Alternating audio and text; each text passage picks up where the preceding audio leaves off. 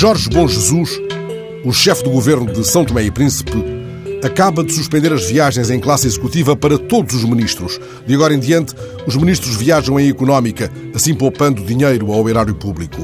O próprio Jorge Bom Jesus devolveu há dias perto de 2 mil dólares que sobraram da verba atribuída a duas missões ao estrangeiro e lembrou que todos os santomenses estão obrigados a poupar para não endividar o país.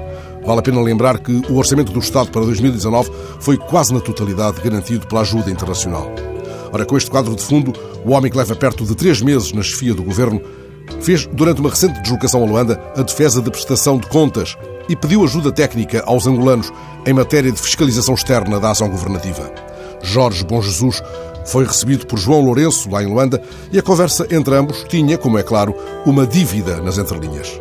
Mas, tal como aconteceu na recente visita de Marcelo Rebelo de Souza a Luanda, também entre este homem que chegou há três meses à chefia do governo de São Tomé e aquele que tenta arrumar a casa em Angola, os discursos oficiais correspondem ao que, em linguagem diplomática, é designado por nova era, mas em linguagem despida de jargão oficial, pode ser classificado como proximidade íntima. Foi a fórmula, aliás, usada por Marcelo. Bom Jesus disse o mesmo, exatamente o mesmo, por outras palavras, no Palácio Presidencial em Luanda.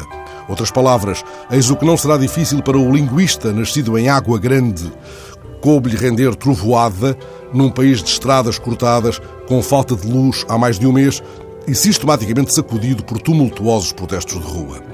Não por acaso, na cerimónia de posse, no início de dezembro, ele que já tinha ocupado a pasta da Educação e da Cultura nos governos de Rafael Branco e de Gabriel Costa e que lidera agora uma espécie de geringonça construída entre os partidos que se opuseram à trovoada, falou em crioulo forro.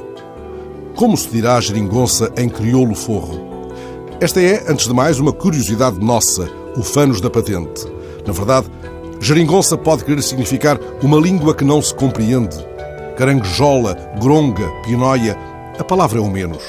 Também na Guiné-Bissau, que ontem foi a votos, os adversários de Domingos Simões Pereira ponderam uma engenhoca que permita unir forças para levar outra vida às tabancas da etnia mandinga, onde o povo está farto de promessas de estrada nova. Ontem, a reportagem de Paulo Jorge Agostinho, enviado do Jornal Público a Madina Gambiel, escutou vozes reclamando mudança lá onde se teme que morra tudo sem futuro. E essas vozes alvitravam a necessidade de uma geringonça à guineense, na terra sem luz e sem estrada. Certas palavras fazem caminho onde o caminho está ainda por abrir.